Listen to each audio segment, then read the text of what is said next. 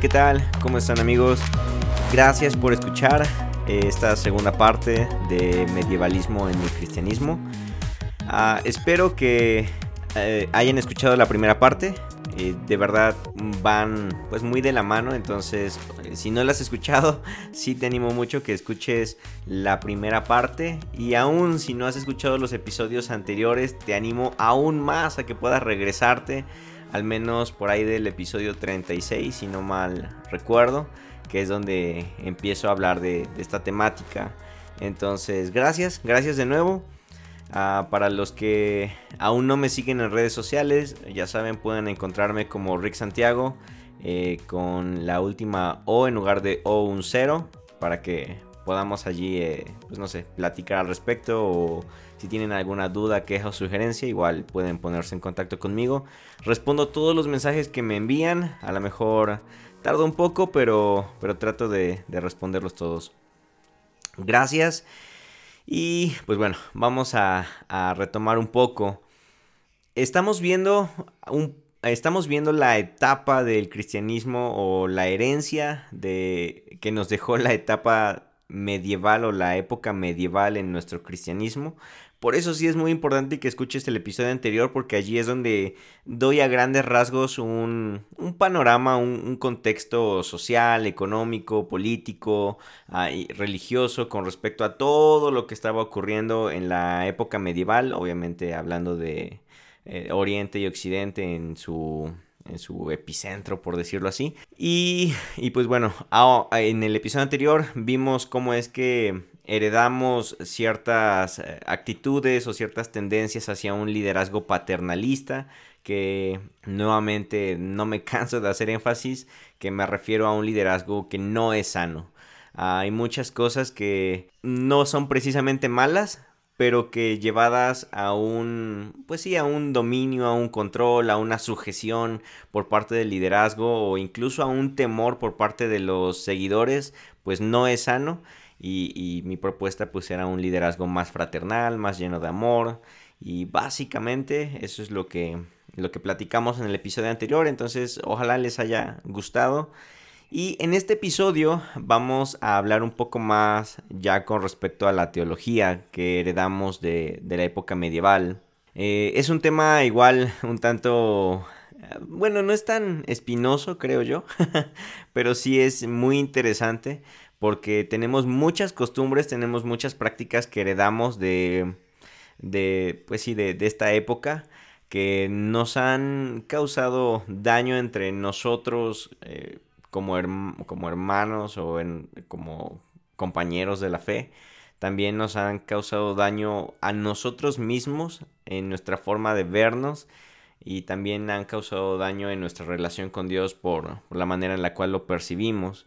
Entonces, eh, más o menos de esto es de lo que vamos a hablar, de, estos, bueno, sí, de, tres puntos muy importantes que, creo yo es básicamente en lo que me gustaría enfocarme. nuevamente, o sea, el, tema da para mucho, da para yo creo una serie completa, pero, pero para no, no extenderlo tanto, me voy a enfocar en tres puntos que, que son los que más, pues sí, los que yo creo más, más pertinentes.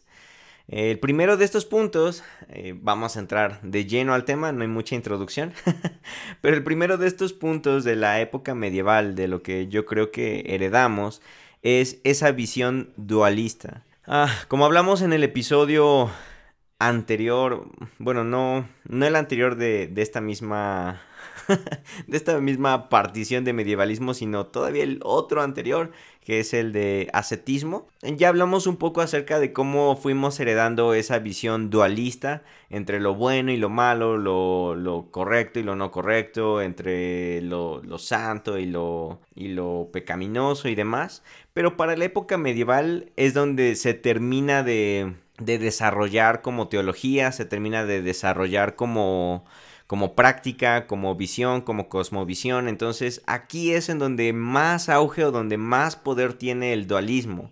Entonces sí es muy importante que podamos identificarlo porque nos vamos a quitar una gran, gran carga de nuestra espalda o de nuestra manera de ver el mundo si podemos entender que no se trata de, una visión dualista, no se trata de, de una visión negativa porque igual como comentaba, en el episodio anterior, muchas veces los cristianos tenemos la facilidad de ver más fácilmente al diablo o a los demonios o, toda esta parte satánica en todo lo que nos rodea y nos cuesta más trabajo poder ver a Dios en todo lo que nos rodea. Entonces, esto mismo viene de, de esta época.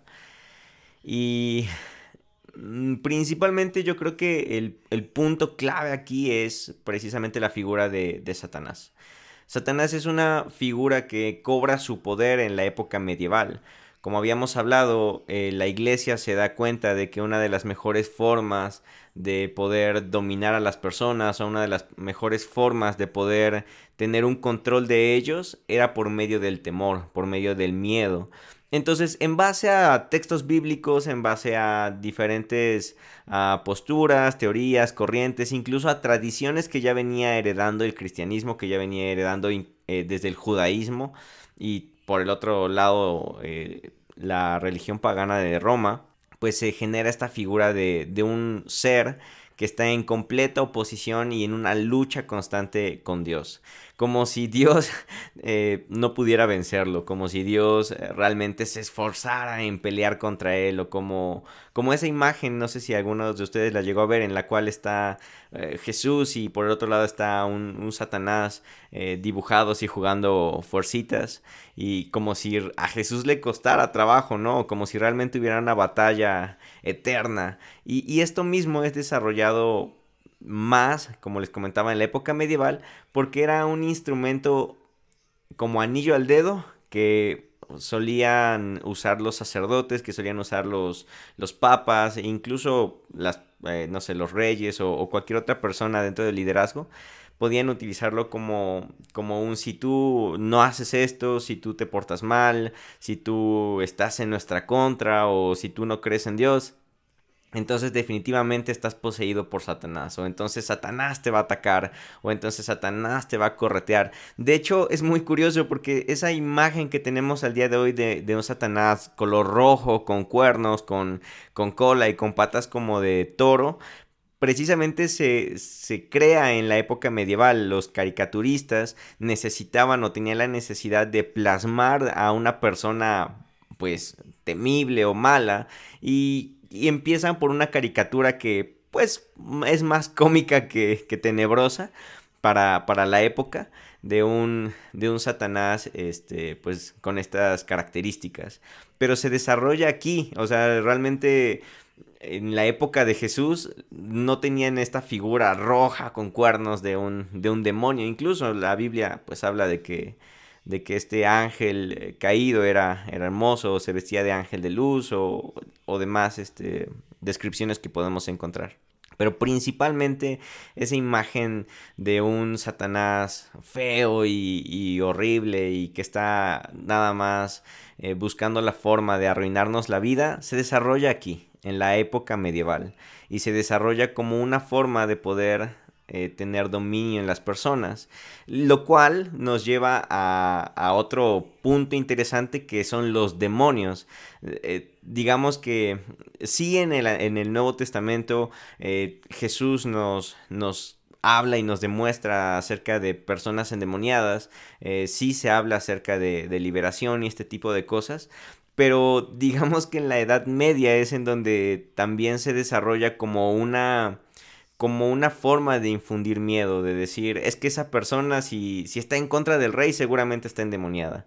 Esta persona si se ríe mucho está endemoniada. Esta persona tiene una enfermedad, entonces seguramente es porque Satanás la está poseyendo, Satanás la está castigando o, está endemoniado. Y, y, toda esta visión o esta perspectiva de que los demonios son los encargados de todo, los demonios son los que nos tientan, los demonios son los que los que no sé, nos, nos bombardean con, con, malos pensamientos, con malos hábitos, con malas prácticas. Todo esto viene precisamente de este pensamiento dualista desarrollado en la Edad Media, que puede ser muy peligroso y muy enfermizo porque nos quita una cierta responsabilidad a nosotros como cristianos, porque es más fácil decir, ah, es que yo pequé o es que yo caí, pues porque el demonio me tentó, porque Satanás este, está en mi contra, ¿no? Y empezamos a echarle la culpa a, pues sí, a demonios, a, Satanás, cuando la Biblia dice que somos tentados por nuestra propia concupiscencia. Entonces aquí es un detalle importante porque esta teología dualista o esta perspectiva de, demonios y, de Satanás y, demás espíritus malignos, hasta cierto punto nos hace daño porque nos, nos hace más fácil quitarnos esa responsabilidad o incluso llegamos a, a ser muy mística la parte de, de, pues sí, de las personas endemoniadas. Hay, hay yo sí creo que la gente puede estar endemoniada. Yo sí creo en las posesiones demoníacas.Igual no, no me malinterpreten en esa parte. Pero por otro lado, creo que también es una buena forma de, manipular. Y con respecto a esto, ah, me gustaría, eh, bueno, se me vino a la mente de hecho una historia en la cual en, hace algunos, que fue como unos siete años más o menos, eh, por parte de la iglesia nos mandaron como un equipo a, una casa para orar por una jovencita que, que sus papás juraban que estaba endemoniada. Entonces, cuando llegamos allí a la casa, eh, los papás estaban todos atemorizados y, no sabían qué hacer, tenían una cruz en la mano, tenían aceite y, tenían su Biblia y, estaban completamente horrorizados porque su, adolescente se había endemoniado, eh, les empezó a gritar, les empezó a aventar cosas y pues los papás sin, sin idea de qué hacer pues llamaron a, su liderazgo, llamaron a los pastores y nos mandaron como equipo. Cuando nosotros llegamos, eh, yo empiezo a platicar con ellos, empiezo a preguntarles cuáles habían sido las, actitudes, uh, qué había pasado anteriormente de eso, si alguna vez ya había sucedido algo parecido y, demás cosas. Y cuando eh, eh, los estoy escuchando, a lo mejor por mi, ah, no sé, por mi racionalización que tengo como, como hábito, que a veces me trae más problemas que beneficios, eh, empecé a, cuestionarme si realmente era una persona endemoniada. Yo he tenido la posibilidad de, de ver personas endemoniadas y, pues esta no se parecía a, a, uno de esos casos. Entonces les pedí la oportunidad de que me, de que me permitieran entrar a la habitación de, de esta chica para poder platicar con ella. Y el, resto del equipo le, se quedaron platicando con los papás, eh, tratando de consolarlos, de animarles, porque pues estaban muy, muy, muy entristecidos, porque pues su hija, su tesoro, pues estaba portando muy extraña. Entonces cuando me acerco a platicar con, con esta chica, eh, al principio, pues sí, muy, muy agresivo el, asunto. Eh, me empezó a, a, gritar y aléjate de mí y te voy a hacer daño y cosas así. Hasta que, hasta que le dije, oye, ¿y por qué estás así? ¿O por qué estás tratando de manipular a tus papás? Y, y yo recuerdo, igual, o sea, no tengo de la memoria fotográfica para decirles exactamente lo que les dije, pero sí recuerdo lo, básico, que, yo traté de acercarme y hablar con ella como si fuera un humano normal. Le dije cosas como, oye, ¿y por qué te enojaste con tus papás? ¿Y por qué les gritaste?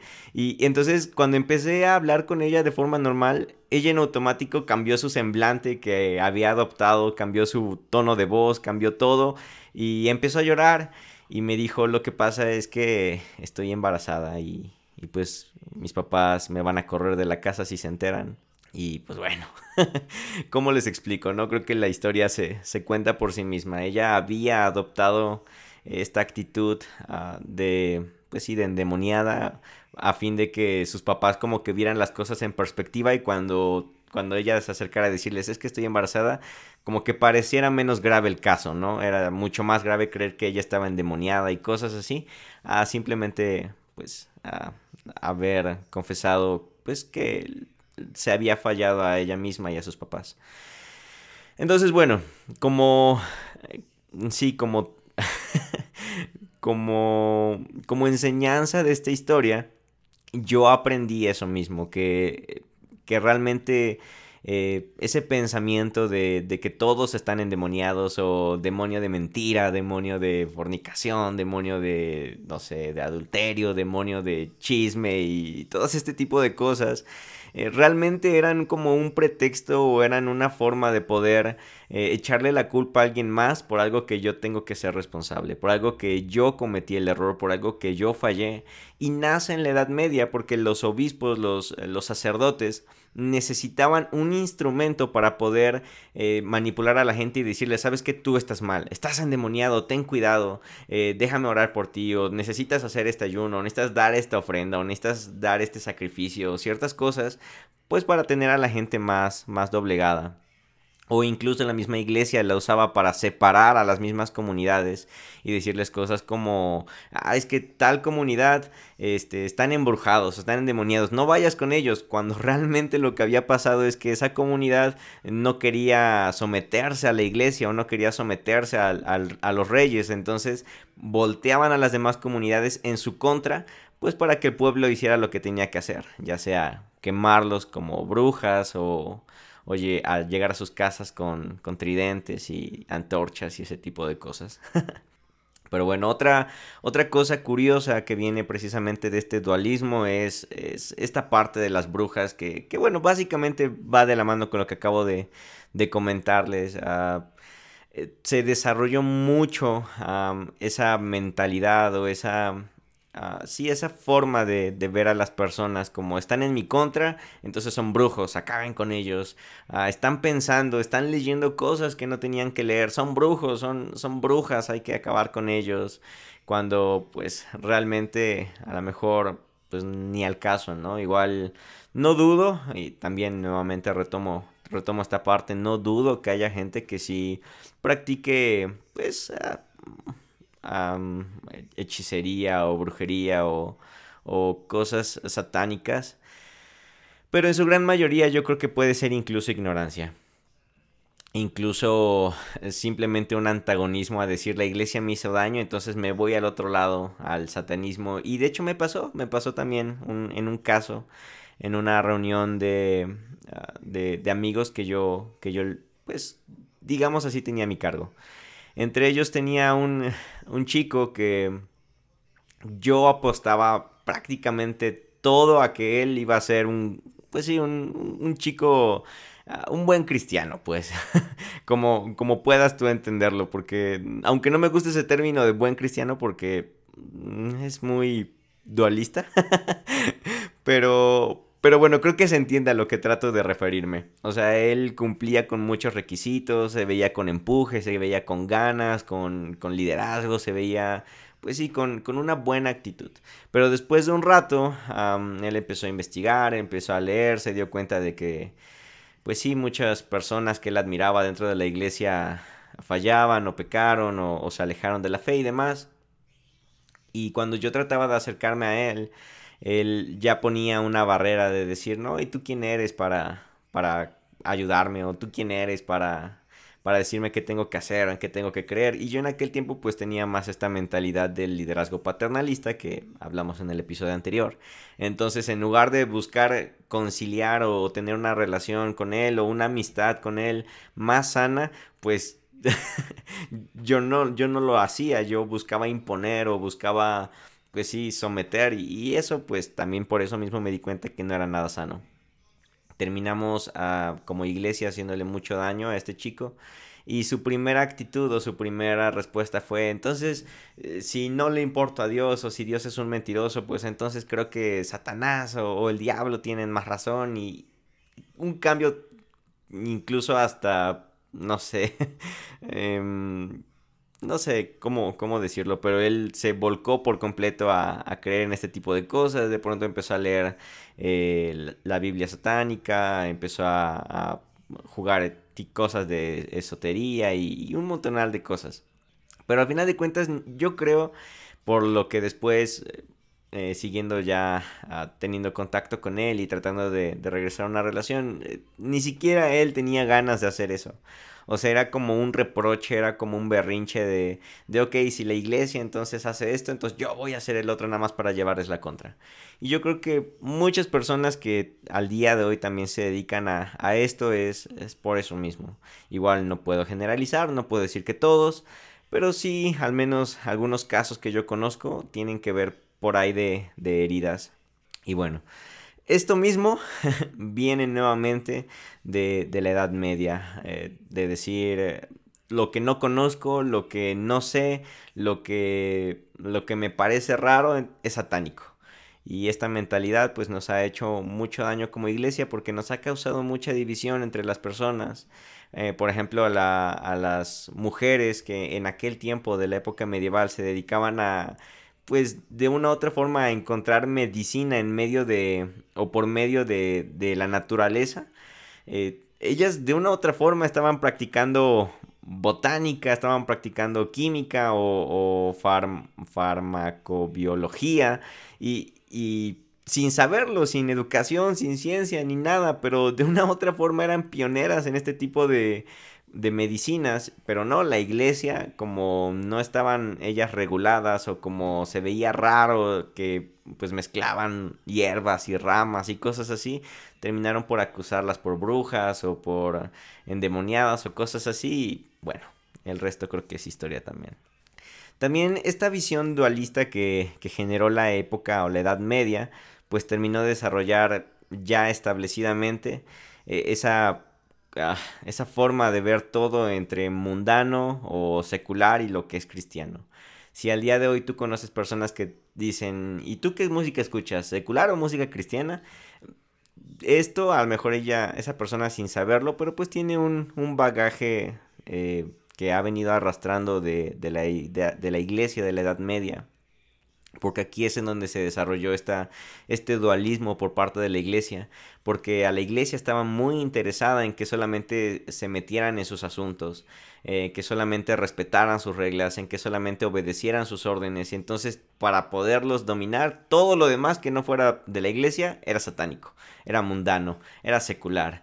Entonces fue bien fácil pues para las personas adoptar esta forma de pensar y entonces empezar a decir, ah, es que esa no sé, esa canción es mundana, no la escuches.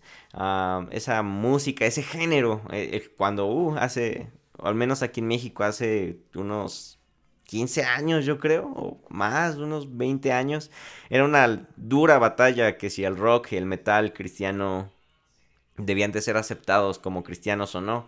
Y, muchos decían, no, es que esa música es satánica, esa música es diabólica y que no sé qué. Bueno, toda esta forma de pensar entre decir esto es de Dios, esto no, esto es, esto es mundano, esto es cristiano.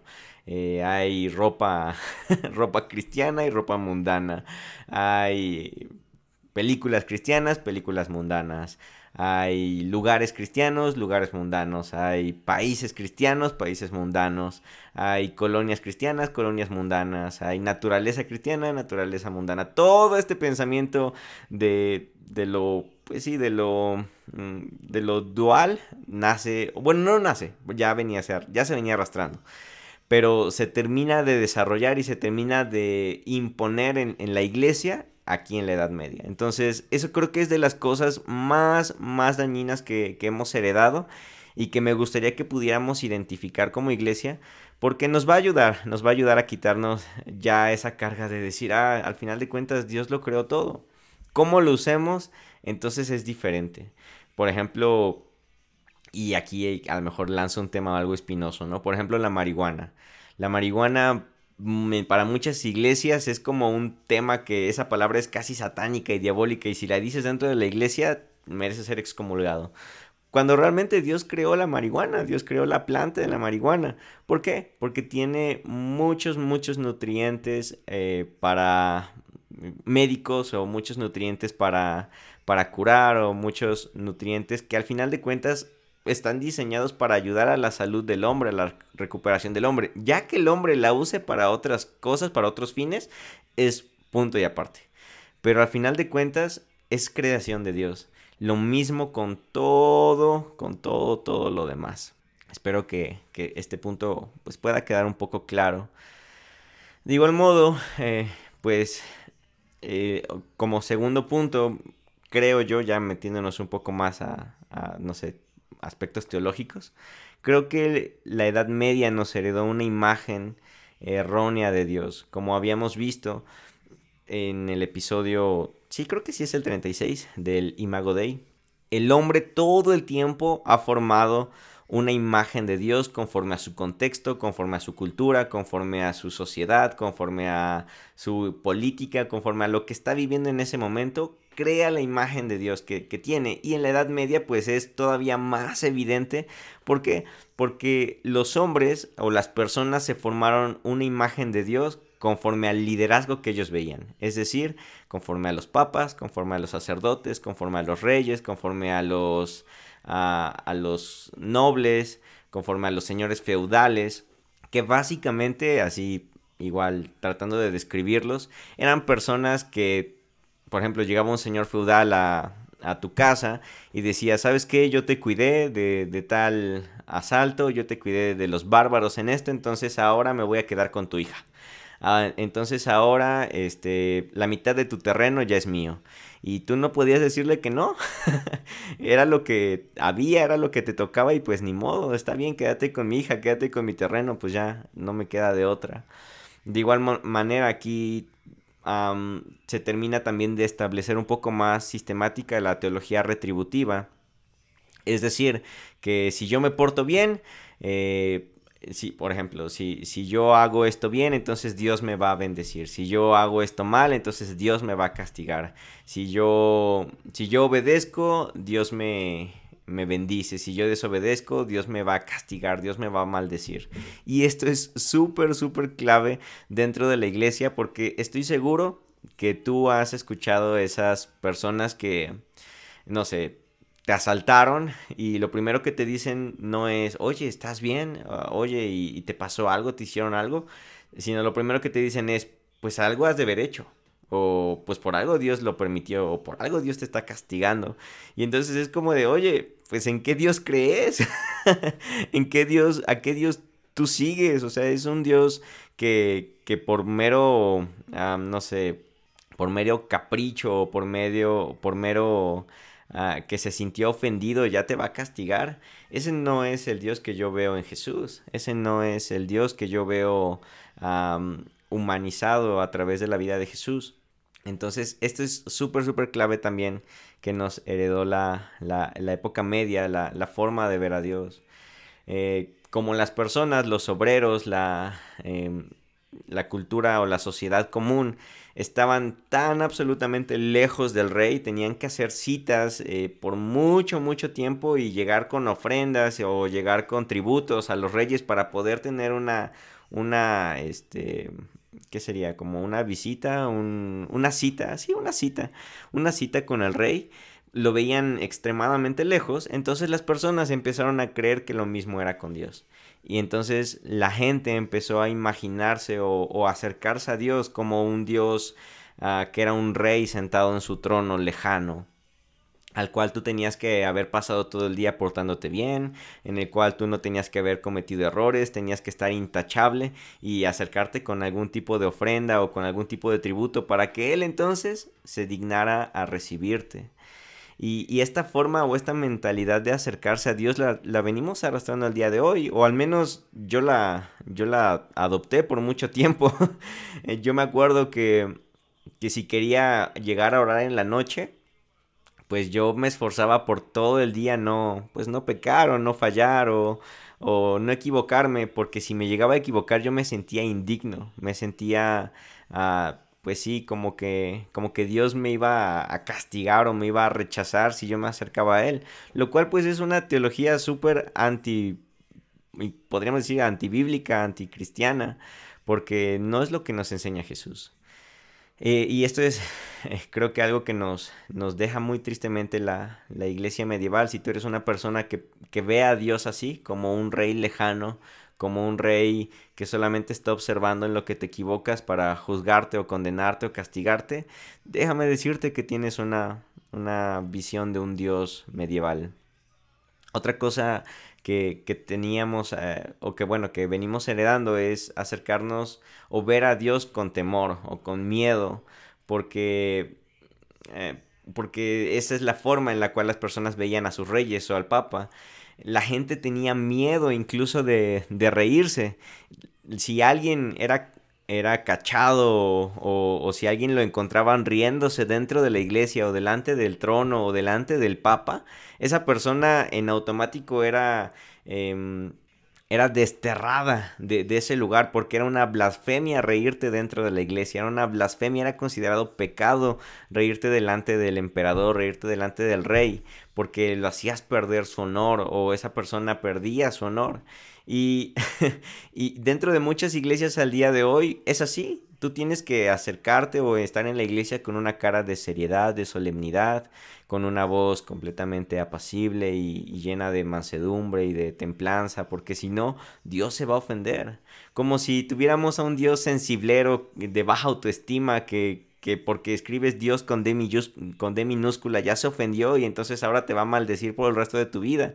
O creemos en este Dios de baja autoestima que, que no sé, a lo mejor porque viste un meme en el cual el pasito perrón con, con el niño Jesús que por mucho tiempo había memes que decían perdóname Dios o, o, yo riéndome desde el infierno por haber visto el video del pasito perrón este tipo de cosas. Bueno esta mentalidad es de la edad media porque creemos que Dios es un Dios que pierde su honor por lo que nosotros los humanos eh, creados podemos hacer. O sea, imagínense en qué nivel nos ponemos a nosotros, que nos elevamos tanto que creemos que tenemos la posibilidad de robarle su honor o de robarle su, gloria a, a, Dios. O sea, ¿quiénes somos para realmente hacer eso?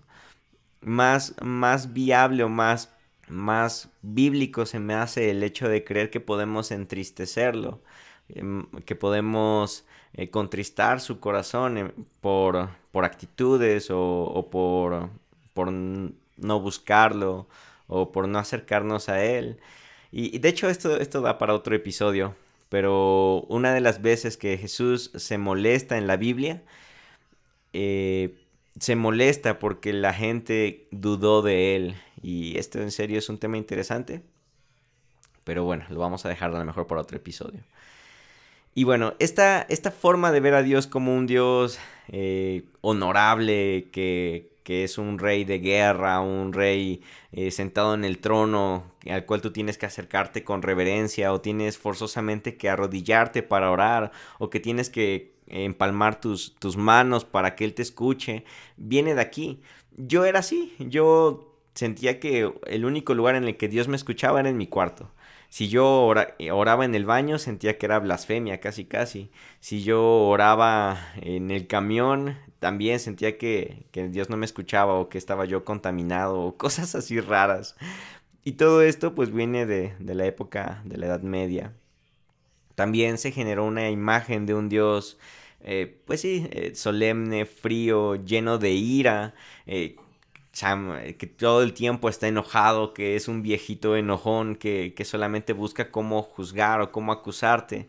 Y sabes, aquellos ateos que, que bueno, aquellos cristianos que terminan uh, disque alejándose o disque cayendo en el ateísmo, porque muchas veces pues realmente es un ateísmo ignorante, no todos, igual nuevamente. Eh, terminan alejándose por esta visión de Dios, de un Dios en el cual, chin, ya pequé, hoy me va a ir mal todo el día, o ahora me van a saltar por culpa de eso, o me va a mandar al infierno, o ya no soy digno, o ya no, no sé, Dios me va a castigar o todo esto, no los culpo, o sea, no los culpo porque ni yo mismo podría creer en un Dios así por mucho tiempo y eso fue lo que me pasó, eso fue lo que a mí me orilló también por mucho tiempo a, a casi ser ateo o me orilló a, alejarme pues de Dios, no de la iglesia porque lejos de Dios, pero estaba dentro de la iglesia. y, no los culpo, o sea, yo entiendo ese tipo de personas porque pues realmente yo soy ateo de ese Dios, o sea, yo no creo en ese Dios. Ese no es el Dios en el que yo creo, ese no es el Dios que me muestra Jesús, ese no es el Dios eh, que yo veo ejemplificado glorificado en, Jesús. Y bueno, eh, por último de este, de este punto, de la forma en la cual vemos a Dios, es de un Dios hambriento de sangre y de venganza, por el cual pues se desarrollaron muchas cruzadas, muchas invasiones, muchas guerras en nombre de Dios, en nombre de la iglesia, en nombre de, del, Santo Papa y demás cosas pues ¿por qué? Porque tenían esta visión de un dios como su rey, de era un dios que quería conquistar los, terrenos e imponer su religión, imponer su, su, su, creencia. Ya no se trataba de hacer proselitismo, sino se trataba ahora de imponer eh, mi, mi religión, de imponer mi tradición, imponer mis creencias. No me importa lo que tú creas de Dios, no me importa, estás mal. Mi Dios verdadero es el que yo tengo porque es un Dios honorable. Y, este tipo de pensamiento, pues bueno, también nace de aquí. Y por último, como tercer punto, eh, igual recapitulando, el primer, el primer punto que, compartí, pues era, era esta perspectiva del dualismo. Eh, de los demonios, brujas y demás cosas. El segundo punto es la, la imagen que nos formamos de un Dios lejano, frío, apático, ah, condenador, ah, lleno de juicio, lleno de ira, lleno de sangre y demás cosas. Y como último punto, eh, que es consecuencia del segundo, es en nuestra relación con Dios. Como les decía hace un momento, las personas eh, eran acusadas y eran desterradas o eran excomulgadas de, la iglesia si se llegaban a reír delante de Dios. Eh, ellos tenían muchos nobles que eran guerrilleros o que eran soldados y, terminaban convirtiéndose en sacerdotes o en obispos o, sí, pasándose, digámoslo, a, practicantes de, una, de la religión eh, que estaba en ese momento. Eh, terminaban adoptando esas mismas prácticas y esas prácticas son las que enseñaban en las iglesias, por ejemplo. Un soldado para poder acercarse a su rey pues tenía que entrar con una reverencia y tenía que que hablarle de, oh, su majestad, si usted me permite, si tan solo hallo gracia delante de sus ojos, si su bondad, si sus eh, finezas, si su apoyo, si su mano, si su anillo eh, están de mi lado, entonces yo tendré favor delante del pueblo y cosas así. Y bueno, ese mismo tipo de oraciones son las que este tipo de soldados que se pasan a la iglesia, o no, no solamente los soldados, también eh, las personas, los sacerdotes y demás, terminan adoptando esa forma de acercarse a su rey para acercarse a Dios. Y entonces empiezan a desarrollarse esas oraciones que poéticamente o, retóricamente suenan increíbles, son muy bellas, son muy hermosas porque pues sí te transmiten esa reverencia, ese amor, esa, eh, no sé, ese temor hacia Dios, pero que al final de cuentas eh, nos habla de un Dios lejano, nos habla de un Dios de Dios. Si tan solo tú me permites acercarme. ¡Ey! Jesús ya te dijo que ya no eres, ya no eres un, un siervo, ya eres un hijo. Y, los hijos no se acercan hacia sus papás. Los hijos no se acercan ah, con miedo, no se acercan... Bueno, depende del papá, ¿verdad? Pero bueno, hablamos de un papá y un hijo sanos no se acercan con miedo, no se acercan con, con temor a que no, hijo, este, largo de aquí, porque si te acercas más te voy a, a mandar a tu cuarto encerrado por todo el día o cosas así. O sea, esta forma de, de pensar, de, de orar, de, de nuestra relación con Dios, pues no es nada, nada sana, no es nada bíblica y la venimos heredando también de la Edad Media. Igual lo que les decía hace un momento, en nuestra forma de, de pasar tiempo con Dios, en nuestra forma de en dónde buscarlo. A mí me pasaba mucho que si estaba acostado ya como que con ganas de dormir, pero me daban ganas de orar, era como de chin, me tengo que poner de rodillas. Entonces me despertaba, me sacaba de mis cobijas con frío y todo y me, me postraba en, en, rodillas porque si no sentía que Dios no me escuchaba. Tenía más poder, tenía más unción, una oración de rodillas que si estaba yo acostado en mi cama. Y esta perspectiva o esta forma de, de creer pues viene de la Edad Media, de que de que Dios es un Dios uh, rey, un rey honorable, al cual tienes que acercarte con, con reverencia y con temor y que si no, no te escucha.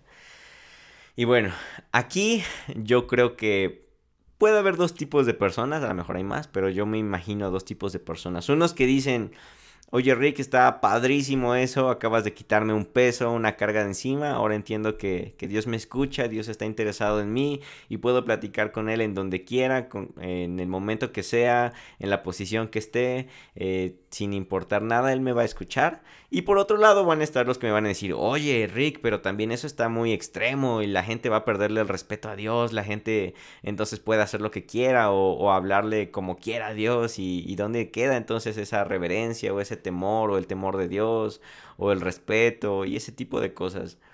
Y sabes, ah, sí, sí entiendo ese punto, sí entiendo a lo mejor el, corazón con el que tú tratas de, de entender las cosas, pero yo estoy completamente seguro que a un papá no le va a importar si su hijo le, le dice, eh, oye papá, chale, este, ¿por qué? ¿Qué tranza? ¿Qué, qué te ha pasado? viejo y cosas así. Y, el papá a lo mejor, pues sí, va a ser como un poco incómodo para él, pero ama tanto a su hijo que aún así lo va a atender, aún así lo va a escuchar, aún así va a querer platicar con él, porque al final de cuentas lo que el padre anhela es una relación. Al final de cuentas lo que el padre anhela es pasar tiempo con sus hijos, no importando qué tan mal huelan ellos, no importando su aliento, no importando si se ven mal, no importando si tienen tatuajes, no importando si vienen de la cárcel, si vienen de robar. Al final de cuentas un papá lo que quiere es pasar tiempo con su hijo. Y si el padre es un buen padre, el hijo pues se va a sentir confrontado por el amor del padre. De decir, ah, mi papá es tan bueno, mi papá es tan, tan sabio, está tan lleno de gracia, tan lleno de misericordia que ni ganas me dan de, de tratarlo así. Y eso, yo creo que un amor, eh, yo creo que una reverencia causada por el amor o causada, impulsada por la gracia de Dios, creo que tiene más belleza que acercarse a Dios con reverencia por temor. Entonces creo que eso es súper, súper clave y es a lo que a mí me gustaría invitarle a las personas que están escuchando este podcast. No importa cómo hablas, no importa si usas palabras muy elegantes, si haces oraciones súper retóricas o súper bellas, eh, Dios te va a escuchar igual como si le dices algo muy básico sin nada de este tipo de adornos con palabras. Dios te va a escuchar igual, incluso eh, Dios va a escuchar tu silencio. Si no quieres decir nada, si solamente quieres decir, hey, papá, aquí estoy, me siento triste, me siento solo. Y no, no hablas más, no, no dices más, Él también va a escuchar eso. Porque Él no solo escucha tu boca, Él escucha tu corazón. Él ve tu corazón. Él lo conoce y lo que Él más anhela es pasar tiempo contigo. Es en esa intimidad, es en esa relación que tú tendrás con Él en la cual vas a ser transformado, cambiado, retado, santificado. Bueno, mm, igual tengo mis tengo mis detalles con santificado, pero eh, quiero que se entienda el mensaje. vas a ser eh, transformado, eh, libre de, de todo aquello que te estorba, de todo argumento, de todo de toda culpa, de toda acusación que te puedas hacer. Y, allí, en sus brazos, allí en la intimidad, acostado en tu cama o, en el baño o en el camión o en el coche, donde tú lo busques, ahí va a estar Él, dispuesto a escucharte y pasar tiempo contigo. Entonces, igual no quería tardarme y ya voy más de 40 minutos, pero en serio, si, si terminas estos episodios Em, mi interés es ese, que tú te animes a buscarlo como sea que tú estés, en la forma que tú quieras, con las palabras que tú quieras, pero por favor, pasa tiempo con él. Eh, eh, desarrolla ese hábito de, de buscarlo, de, sí, de querer platicar con él. Que mucha falta creo que nos hace falta como iglesia. Eso es todo y espero que les pueda ayudar a tener una mejor perspectiva y, lo que yo siempre les digo, si el Dios en el cual tú crees no se parece a Jesús, probablemente estás creyendo en un Dios pues, equivocado, en un Dios que no es el de la Biblia. Si al Dios al cual te acercas es como Jesús, eh, creo que vamos por buen camino. Con eso termino y pues eso es todo. Dios con ustedes.